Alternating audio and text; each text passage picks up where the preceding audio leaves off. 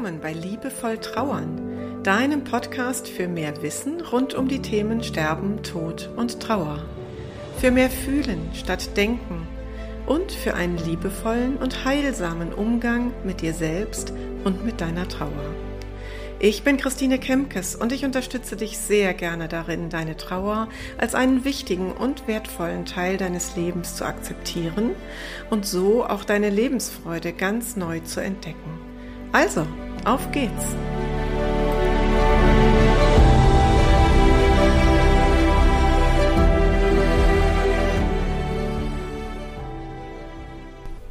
Dies ist meine zweite Interviewfolge und ich möchte eine Triggerwarnung vorweg schicken. Es wird um Trauer nach einem gewaltsamen Tod, also nach Mord gehen. Und ich freue mich sehr, dass Irina Heinrichs bereit ist, über ihre Geschichte zu erzählen. Ich kann dir versprechen, dass es ein sehr tröstliches Interview ist, weil Irina einen unfassbar beeindruckenden Weg hinter sich hat und sie ganz viel Hoffnung schenkt. Dennoch kann das Thema dich triggern und da möchte ich gerade, dass du gut auf dich aufpasst und wenn du gerade nicht so richtig fest auf beiden Beinen stehst, dann empfehle ich dir an dieser Stelle den Ausknopf zu drücken und dir das Interview für einen späteren Zeitpunkt vorzunehmen. Vielleicht in einer Situation, wo du nicht alleine bist, sondern jemanden an deiner Seite hast, der oder die dir beim Zuhören zur Seite steht, im wahrsten Sinne des Wortes, und mit dir in deine Emotionen gehen kann und da durchgehen kann mit dir gemeinsam. Wenn du dich zum Zuhören entschließt, dann wünsche ich dir jetzt eine ganz gute Zeit mit Irina und mir auf deinen Ohren. Wenn die eigene Mutter getötet wird und sich dann auch noch herausstellt, dass der Vater der Täter ist, gehört dies wohl zu den absolut unvorstellbaren Lebensereignissen, von denen wir meinen, dass sie nur in Krimis vorkommen. Irina musste dieses Erleben in ihren eigenen Lebensrucksack integrieren. Und ich freue mich sehr, dass sie bereit ist, mit mir über ihren Weg voller Höhen und Tiefen zu sprechen. Herzlich willkommen, liebe Irina Heinrichs. Ja, vielen Dank, Christine. Danke auch für die Einladung zu deinem Podcast. Ja, total gerne. Ich möchte direkt einsteigen mit folgender Frage. Wenn ich dich jetzt frage, wie es dir im Moment in deinem Leben geht, wie lautet darauf die Kurzversion deiner Antwort? Mir geht es jetzt sehr gut mhm. und ähm, ich habe gelernt, mit diesem Schicksalsschlag, äh, den wir dort erleben mussten, ähm, zu leben und ein gutes Leben zu führen. Mhm. Ja. Darüber können wir uns gut unterhalten, wie der Weg dahin war. Heute haben wir April, nein, Mai 2023. Mhm. Wie lange sind diese Ereignisse her? Die sind jetzt etwas über drei Jahre her. Im Januar 2020 ist das passiert. Mm, okay. Was war denn deine schwierigste Erfahrung, wenn du heute zurückblickst auf diese Zeit? Ähm, also diese Ohnmacht, die man da einfach fühlt und spürt. Diese Ohnmacht, mm. dieses Nicht-Verstehen können, mm. ähm, dass, dass das passiert ist. Dass der eigene Vater ähm, schuld daran ist. Mhm. Und ja, mit diesem Gefühlschaos zurechtzukommen, das, was, mhm. äh, was dort hochkommt und ähm, das wirklich zu begreifen. Mhm. Das war das Schwierigste. Ja, du hast dir ja dann verschiedene Hilfen geholt, ne? Welche waren das? Genau. Kannst du das ja. mal erklären? Ähm, also es ging natürlich erstmal los mit dem weißen Ring, äh, der hier war, äh, mit dem Pfarrer, der bei uns aus dem Ort kommt, der die mhm. erste Seelsorge übernommen hatte. Mhm. Dann natürlich eine Psychotherapie, die sich dann angeschlossen hat. Dann habe ich dich glücklicherweise gefunden und habe äh, deine Trauerbegleitung in Anspruch genommen. Und ähm, habe dann über eine Mutter-Kind-Kur, die wir gemacht haben, auch die, diese Methode der Traumabewältigung kennengelernt, ähm, EMDR. Mhm. Und hatte da den ersten Kontakt und habe dann äh, letztes Jahr auch ähm, andere EMDR-Sessions gebucht, äh, um dieses Trauma aufzulösen. Mhm. Mhm. Okay. Das heißt, du hast da schon von Anfang an auch so ein Gefühl gehabt, bei aller Ohnmacht, ne, und bei aller Dramatik, die da drin steckte, ich muss da nicht ganz alleine durch. Ich habe Menschen an meiner Seite, auch Profis, aber auch Familie, da kommen wir gleich noch drauf, ähm, die mir zur Seite stehen. Genau, also die erste Zeit ähm, ist man in so einer Schockstarre und du kommst mhm. da irgendwie gar nicht raus und du weißt auch nicht, wie dein Leben überhaupt weitergehen soll. Und irgendwann kam aber dieser Punkt, und ich habe das immer mit so einem Feuer in mir beschrieben, mhm. Dass ich irgendwann merkte, da ist so ein, so ein kleines Flämmchen, was, was lodert und was mich irgendwie am Leben hält. Und dass mhm. ich gesagt habe, da, da ist definitiv was. Ähm, und dann habe ich auch angefangen zu suchen, wer kann mir helfen, mhm. wer, wer, wer ist da irgendwie kompetent und hat Erfahrung, ähm, mir einen Weg zu zeigen, wie man damit leben kann oder wie man damit zurechtkommt. Mhm. Ja. ja, das ist etwas, worüber ich mit vielen KlientInnen spreche und ich weiß, wir haben das damals auch gemacht. So diese Frage, was kann ich überhaupt selbst in die Hand nehmen? Also was ja. liegt denn jetzt überhaupt in meiner Macht zu tun? Ja. Weil so vieles im Außen passiert und auch passiert ist, worauf du keinerlei Einfluss hast und hattest, ne? Und genau, genau und ich glaube, das war auch so der Punkt, als du dich an mich gewendet hast, ne, dass du gemerkt hast, irgendwie muss ich jetzt mal hier das selber in die Hand nehmen und ich hole mir die Hilfe. Gehen muss ich den Weg ja ohnehin alleine, ne? Ja. Genau. Mhm. Ja, ich merkte dann irgendwann, dass ich mit dieser ähm, Psychotherapie, die ich angefangen hatte, einfach nicht weiterkomme. Also man hat ja. immer über äh, über die Ereignisse und die Tat gesprochen und das wird irgendwie immer aufgewärmt. Und ich habe irgendwann dieses Bild im Kopf gehabt, dass wenn ich da rauskomme, dass es mir danach immer schlechter geht, weil man diesen, mhm. dieses trübe Wasser, dieser Sumpf, in dem man steht, dass das immer wieder aufgewirbelt wird. Und ich habe dann irgendwann wirklich das Gefühl gehabt, es muss noch einen anderen Weg geben, das zu verarbeiten. Und dann habe ich mich auf die Suche gemacht. Dann habe ich dich gefunden mhm. und man hat Handwerkszeug an die, mhm. ja, an die Hand bekommen, um zu mhm. gucken, hm, was liegt dann wirklich, so wie du das eben schon mhm. gesagt hast, in meiner Macht. Was kann ich konkret tun, dass man diese Hilflosigkeit nicht spürt oder mhm. die Hilflosigkeit unter Kontrolle bekommt? Und ähm, dann weitere professionelle Hilfe gesucht. Ja, genau. ja. Und ich kann mir vorstellen, dass die Krux ist, ich habe das damals als so, ich weiß noch genau, wie du mich angerufen hast, das war ja noch ist jetzt ja drei Jahre her und da war ich noch gar nicht so weit auf meinem Weg. Und ich weiß, dass ich selber auch geschluckt habe, als du ja. mir deine Geschichte erzählt hast. Ich hatte so eine Begleitung zuvor noch nicht. Und die Gefahr, die, glaube ich, immer besteht, tatsächlich auch bei dem einen oder anderen Experten, bei der einen oder anderen Expertin, dass dann dieses Ereignis und die Todesursache so völlig immer im, im Mittelpunkt und im Vordergrund steht. Ja. Und damit reduziert es aber auch den Menschen, also deine Mama in dem Fall, auf mhm. die Todesursache. Was ähnliches erleben wir häufig bei Suizid, ne? bei Trauer nach ja. Suizid. Dann steht genau. dieses dramatische Ereignis im Vordergrund. Und letztlich, wenn ich es jetzt mal versuche, ganz nüchtern auf das Thema Trauerbegleitung zu reduzieren, dann ist es total egal, wie jemand zu Tode kommt. Es ja. ist deine Trauer und ne, es gilt dann zu gucken, wo sind die Ansätze, die du gehen kannst? Wo sind die Dinge, wo du selber einen Zugang findest? Und ja. dafür gibt's auch nicht nur den einen Musterweg, sondern eben unterschiedlich. Und du hast mehrere tolle ja auch ausprobiert. Da sprechen wir gleich noch zu.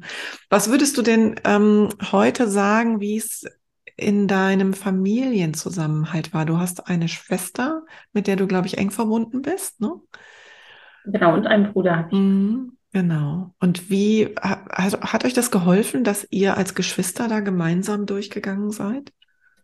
Ja, auf alle Fälle. Also ähm, das ist dann ja quasi der Rest, der noch übergeblieben ist.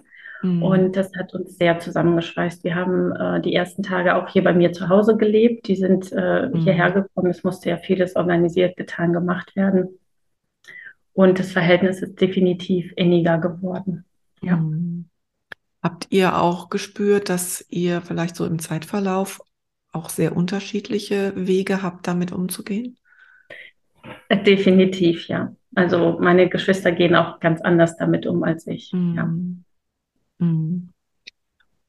Würdest du sagen, dass das manchmal schwierig war, diese, diese Unterschiedlichkeit? Oder war das eher eine Bereicherung zu sehen, ach guck mal, ich stecke gerade irgendwie fest, aber jemand anders kann gerade noch mal einen Schritt vorwärts gehen und vielleicht gucke ich mal, wie es gehen könnte? Ähm, ja, auch. Mein Problem ist so ein bisschen immer gewesen, dass ich die Älteste bin. Mhm. Und als große Schwester mh, hm, bin ich am Anfang in diese Mutterrolle, die dann mhm. fehlte, irgendwie ja. automatisch reingerutscht. Und das, muss ich sagen, tat uns nicht gut als mhm. Geschwisterkonstellation. Ja. Und als ich das erkannt habe, konnte ich mich davon auch lösen und mhm. konnte dann einfach nur große Schwester sein. Und ähm, dadurch, dass meine Geschwister beide anders damit umgehen, kann ich es, also ich kann es sein lassen, so wie es ist. Ich kann das mhm. akzeptieren. Mhm. Ähm, und die beiden können es zum Glück auch, dass wir mhm. uns alle so annehmen und dass das geht. Und ähm, ich hoffe natürlich, dass ich ein Stück weit auch Vorbild für meine Geschwister sein kann. Mit dem Weg, den ich dann eingeschlagen habe, ja. Ja, ja, das ist ein ganz spannender Punkt, den du da ansprichst, dieses Familiengefüge, was sich ja dadurch verändert, dass die Mutter tot ist, der Vater sitzt im Gefängnis und damit sind alle Rollen verändert oder zumindestens, wenn wir uns das Familiengefüge wie ein Mobile vorstellen, gerät ja alles in Bewegung. Alle sind am Wackeln und am Schwanken und suchen so ihren neuen Platz.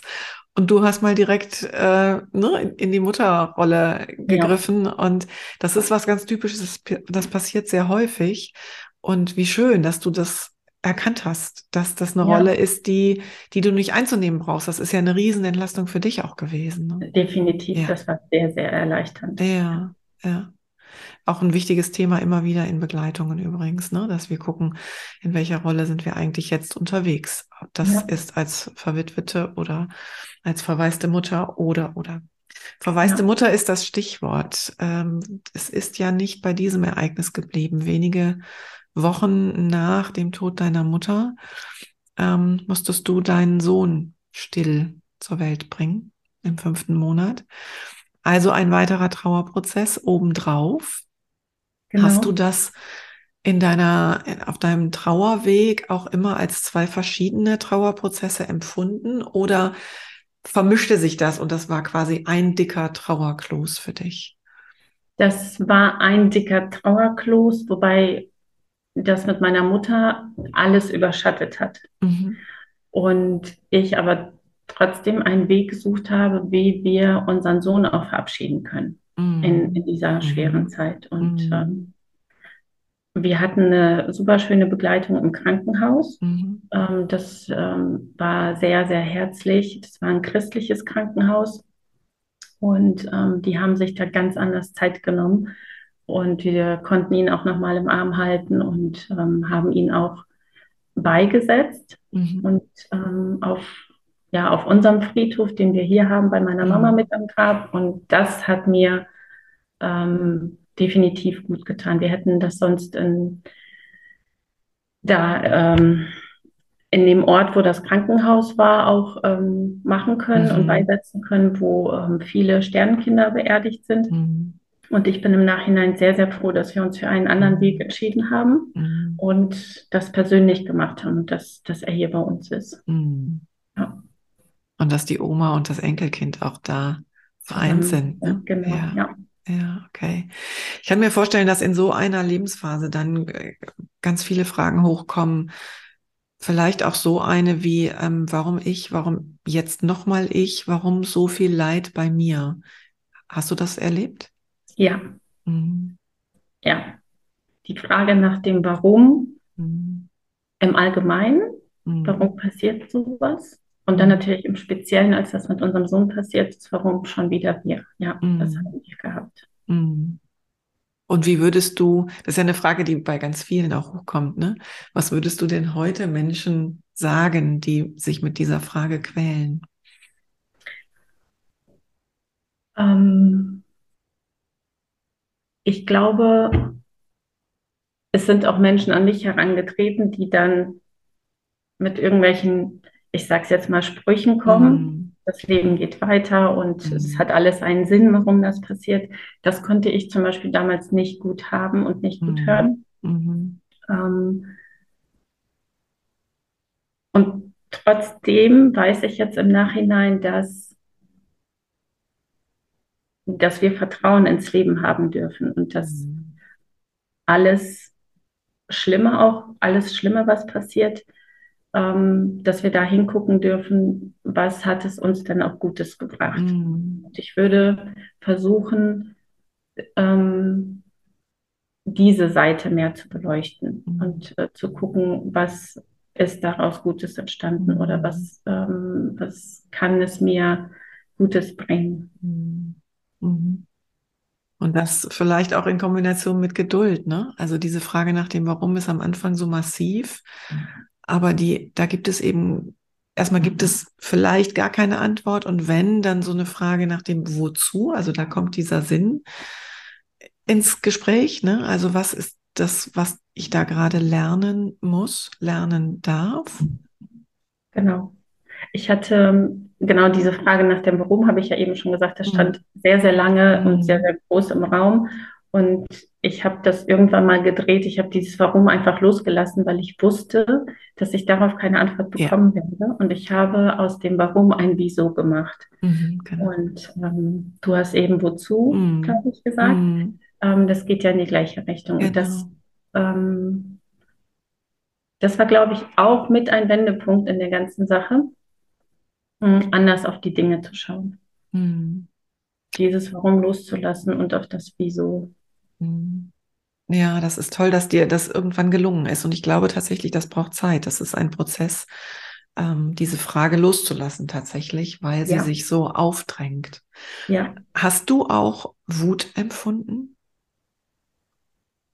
Ähm, ja, am Anfang schon. Mhm. Auf wen oder was? Ähm, Wut auf meinen Vater. Mhm. Und Wut auf, auf Gott. Mhm. Ja. Gehadert, ne? dass er das zulässt, was da genau. passiert. Ja. Mhm. Okay. Wie bist du mit der Wut umgegangen?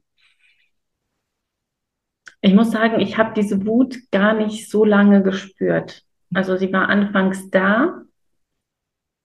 Ähm, sie wurde aber massiv von dieser Ohnmacht irgendwie abgelöst. Und ähm, die, also diese Wut hat mich nicht so lange begleitet, muss ich sagen, ja.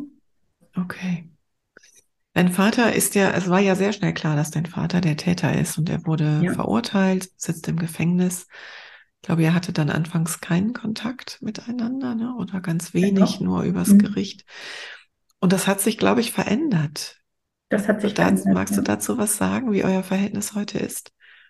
Genau, also nach der Tat haben wir keinen Kontakt gehabt das erste halbe Jahr und haben uns dann ähm, das erste Mal im Gericht gesehen, zu, zu den Gerichtsverhandlungen und ähm, hatten danach auch acht Monate nach der Urteilsverkündung keinen Kontakt, weil das nicht möglich war für mich. Mhm.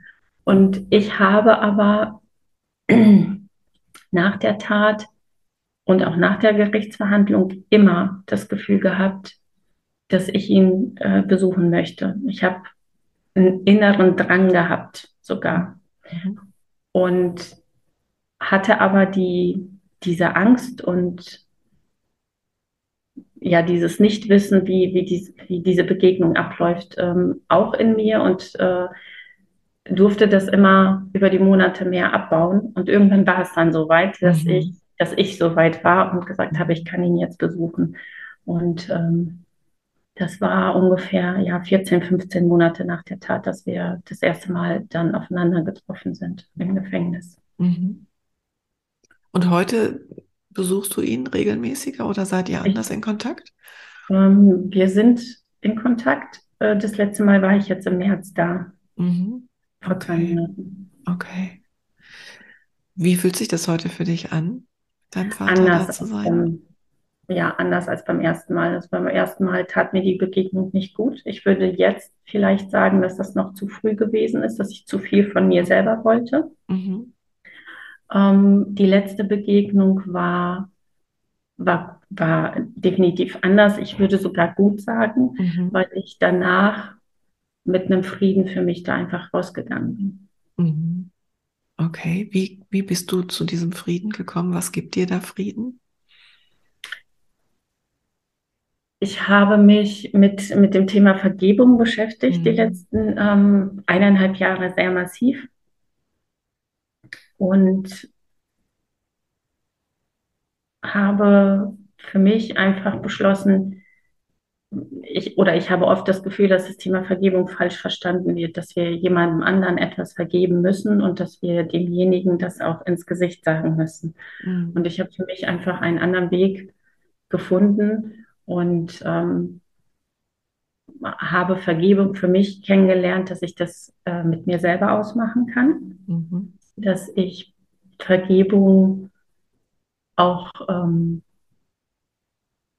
für mich alleine praktizieren kann. Und ich habe ganz viel innere Arbeit mit mir selber mhm. geleistet und ähm, war dann auch ähm, wieder äh, ja, fähig, meinen Vater zu besuchen und hatte diese inneren Widerstände gar nicht. Ich habe einfach das Gefühl gehabt, so, ich möchte ihn jetzt besuchen und ähm, ohne Vorwürfe mhm. und ohne Fragen, die ich alle beim ersten Besuch hatte, ähm, mhm. ihm zu begegnen und einfach nur meinen Vater zu besuchen. Und ähm, als wir dann aufeinander getroffen sind, war es auch definitiv ganz anders. Und mhm. Da habe ich eben diesen, diesen Frieden in mir gespürt, dass ich gedacht habe, ähm, so schlimm die Tat auch gewesen ist mhm. und so schlimm das für uns Kinder auch äh, war, dass er damals so gehandelt hat, weil er nicht anders konnte.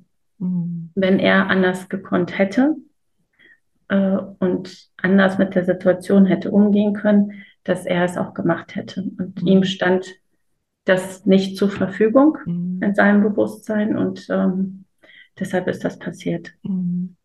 Und auch für deinen Vater gilt ja, dass es ein Leben mit ihm vor dieser Tat gab. Genau. Also wenn du auf deine Kindheit zurückguckst, dann, ja, wie schaust du auf deine Kindheit zurück mit ihm? Ähm, mit, früher hätte ich wahrscheinlich gesagt, mit gemischten Gefühlen und mhm. das ist heute teilweise auch noch so. Wir haben eine schöne Kindheit gehabt. Es gab mhm. sicherlich auch schwierige Zeiten und ähm, er als Person war auch nicht immer leicht. Mhm. Aber ich würde sagen, dass wir schon eine schöne Kindheit gehabt haben. Mhm. Das ist sicherlich auch ein ganz, ja, ein anspruchsvoller Prozess, jemanden dann auch in Gänze zu erinnern. Ne? Also als ganzen Menschen, nicht nur als, als der Mörder der Mutter. Genau. Mhm. Mir haben auch ganz, oder uns haben ganz viele Menschen gesagt, nachdem das passiert ist, naja, die haben jetzt ja auch beide verloren. Die haben Vater und Mutter verloren. Mhm. Und am Anfang fühlte sich das auch so an, bis ich dann gedacht habe, mein Vater ist ja noch da. Mhm. Ähm, ich habe ihn vielleicht, wenn man das unterscheiden möchte, als Papa verloren. Also die mhm. Beziehung verändert sich natürlich mhm. schon, genau. aber er ist trotzdem immer noch mein Vater. Mhm. Und ähm, das ist ähm, das ist etwas, was mir dann auch, äh, wenn, wenn Menschen das zu mir gesagt haben, ähm, irgendwann auch schwer gefallen ist und ich gesagt habe, nein, ich habe nicht beide verloren. Ich habe jetzt einen anderen Kontakt und einen anderen Zugang zu meinem Vater, aber mein Vater ist immer noch da mhm. und ist ja immer noch in meinem Leben. Ja. ja, wow, dass du diesen Switch dahin bekommen hast, da kann ich nur den Hut ziehen. Ähm, ich würde gerne noch auf ein anderes Thema kommen. Und zwar hast du ja zwei Töchter. Ja. Wie alt waren die beiden, als das passiert ist? Ähm, fünf und drei. Mhm, okay. Ich weiß, dass wir in unserer Arbeit damals über das Thema Familiengeheimnisse gesprochen haben. Ja. Und du dann auch den Mut hattest, den Kindern zu sagen, was passiert ist. Ja. Das heißt, ihr habt dieses Familiengeheimnis eben nicht geschaffen, sondern ab einem gewissen Moment mit offenen Karten gespielt. Wie ist das heute? Heute gehen, also wir haben den Kindern erzählt, dass, dass die Oma gestorben ist und das wussten sie alles, aber wir haben erst nach einem Jahr die mhm. Kraft gehabt, zu erzählen, was denn genau passiert ist. Und die Fragen nach dem Opa, der dann natürlich auch nicht mehr da war auf einmal, mhm. ähm, sind natürlich da gewesen. Und ähm, heute gehen wir einfach ganz offen mit dem Thema um. Wenn dann immer so ein Trauer, so eine Trauerpfütze, nenne ich das bei den Kindern immer kommt, dann springen die da kurz rein mhm. und sind aber genauso schnell wieder draußen. Frieda hatte gestern Abend zum Beispiel wieder so eine Trauerpfütze, wo sie mhm. an Oma gedacht hat. Und ähm, dann nehmen wir uns den Arm, weinen einmal kurz, sagen, dass das in Ordnung ist und dass das sein darf. Und ähm, dann hüpft sie da wieder ganz schnell raus. Mhm. Wie, wie sprichst du denn mit den Kindern über die Oma heute? Wie ist die Oma bei euch präsent? Also wir haben ähm, hier an unserer Wohnzimmerwand viele Familienfotos und da hängt die Oma mittendrin. Ähm, und wir sprechen ganz viel über sie, weil ähm, die Kinder irgendwann mal zu mir gesagt haben, Mensch, Mama, ich kann mich gar nicht mehr erinnern, wie die Oma ausgesehen hat. Mhm. Und ähm, dann habe ich gesagt, wir haben doch da das schöne Bild hängen und wir gucken uns auch andere Fotos an. Mhm. Und die Kinder haben aber noch ganz viele Erinnerungen an die Oma. Mhm. Und die, ja, frage ich regelmäßig ab, mhm. ähm, beziehungsweise sie erzählen dann auch noch von sich, woran sie sich erinnern können und dass Oma immer so lieb war und so nett war und dass es bei Oma immer so leckeres Essen gab. das, ähm, das kommt dann, da ist sie mit dem Alltag immer noch mit dabei. Mhm. Und das ist so, so, so wichtig, auch da wieder aus familienbiografischer Sicht draufgeschaut, dass es eben nicht dieses Geheimnis gibt, das wie ein Wackerstein im Familiensystem hängt.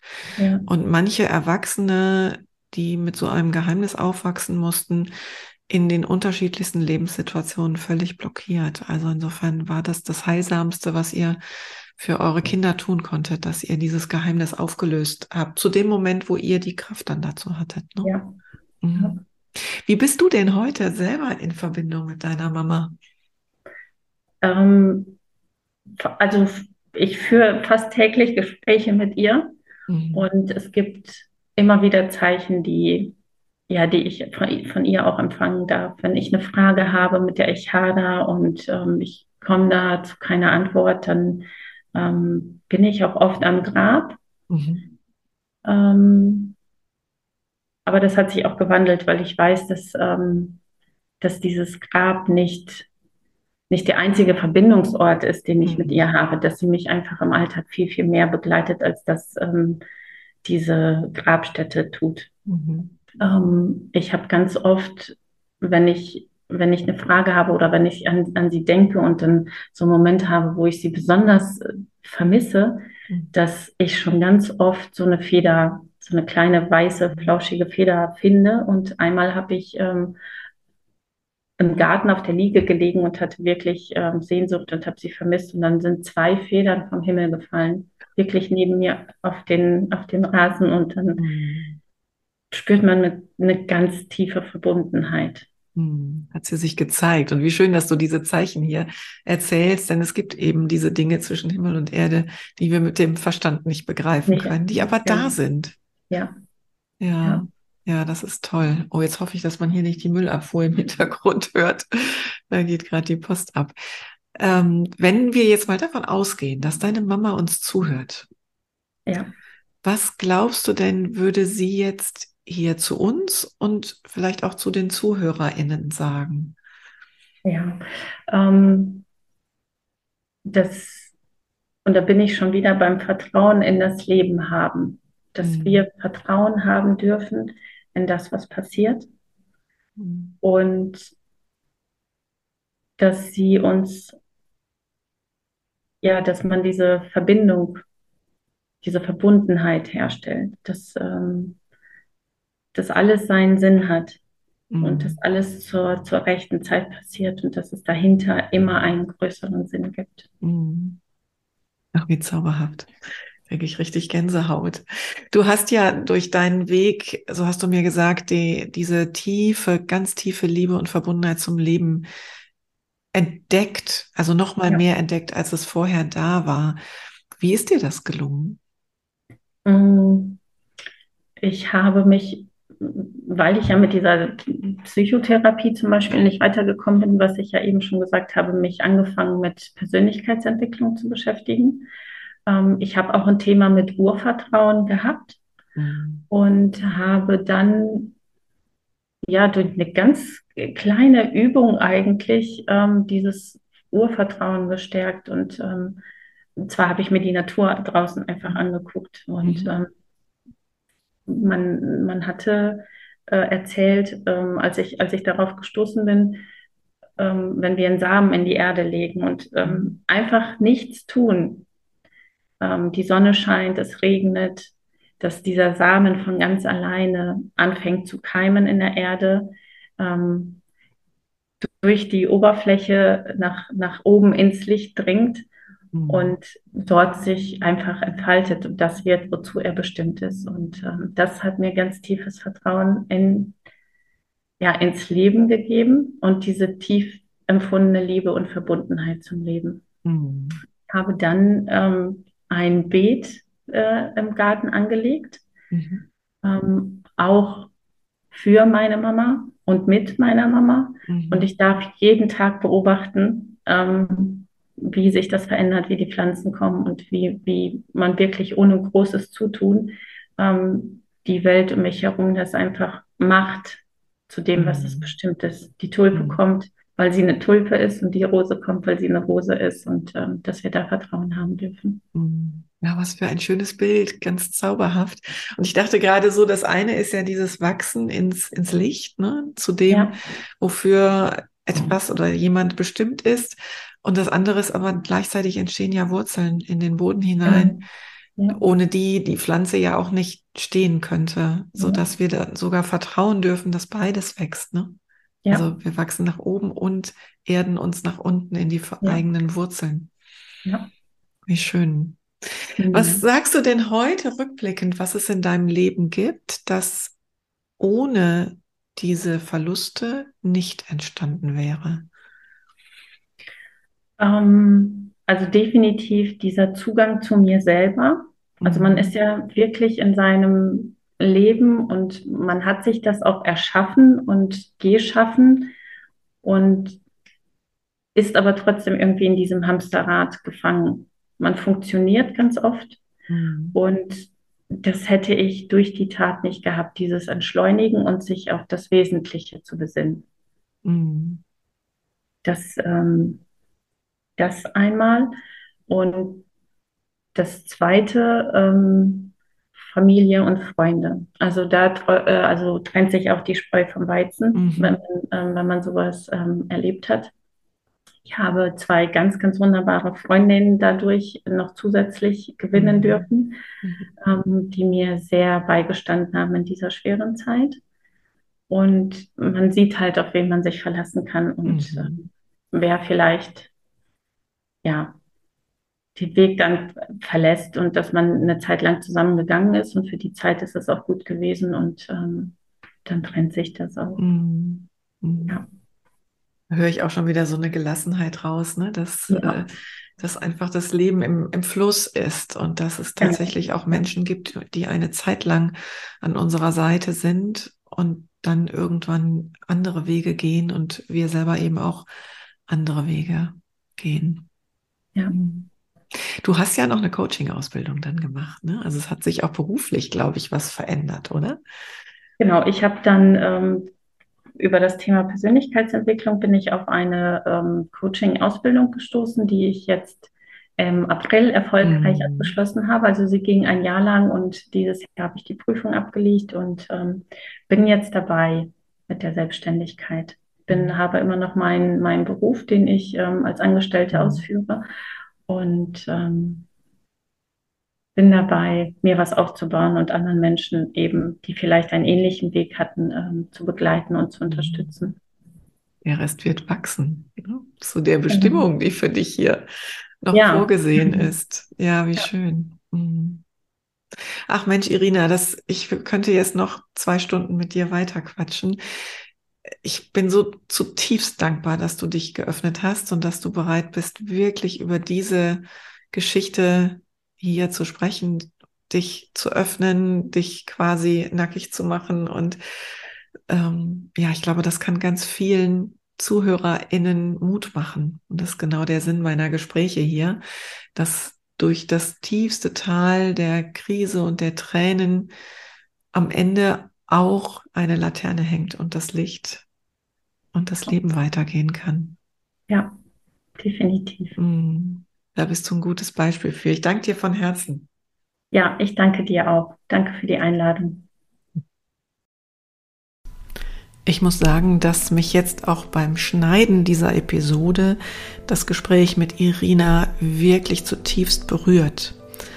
Und gerne möchte ich noch mal zwei Punkte aufgreifen. Das eine ist dieser Wechsel im Familiengefüge. An welche Position rücken wir, wenn jemand aus unserer Familie verstirbt? Da dürfen wir wirklich einen guten Blick hinwerfen, denn manchmal verrücken sich die Rollen. Das machen wir aus Liebe, aus Verbindung, aus Zugehörigkeit und das geschieht sehr unbewusst. Das ist kein bewusster Prozess. Umso wichtiger ist es da eben auch immer wieder mal hinzugucken. Bin ich noch an meiner Position, die mir in meinem Familiengefüge gehört und zusteht oder bin ich da gerade in eine andere Rolle geschlüpft? Und das Zweite, was mich sehr berührt hat, war das Thema Vergebung und Vertrauen ins Leben, also eigentlich zwei Themen. Ihr Vergebungsprozess ihrem Vater gegenüber, das ist schon sehr, sehr außergewöhnlich. Und ein Satz ist mir hängen geblieben, über den ich auch häufig mit meinen Klientinnen spreche. Wenn sie sagt, wenn ihr Vater das anders gekonnt hätte, dann hätte er es anders gemacht. Wir urteilen häufig aus der heutigen Brille heraus oder durch die heutige Brille. Und wenn wir dann aber mal versuchen, die Brille des anderen aufzusetzen oder auch bei uns selber mal zu gucken, wenn wir hadern mit Dingen, die wir in der Vergangenheit aus heutiger Sicht falsch gemacht haben, dann dürfen wir uns selbst auch dann sagen, wenn ich das damals anders gekonnt hätte, dann hätte ich das ja anders gemacht. Also diese dieser Perspektivwechsel hilft auch sehr, sich selbst zu vergeben, mit sich selber mehr ins Reine zu kommen.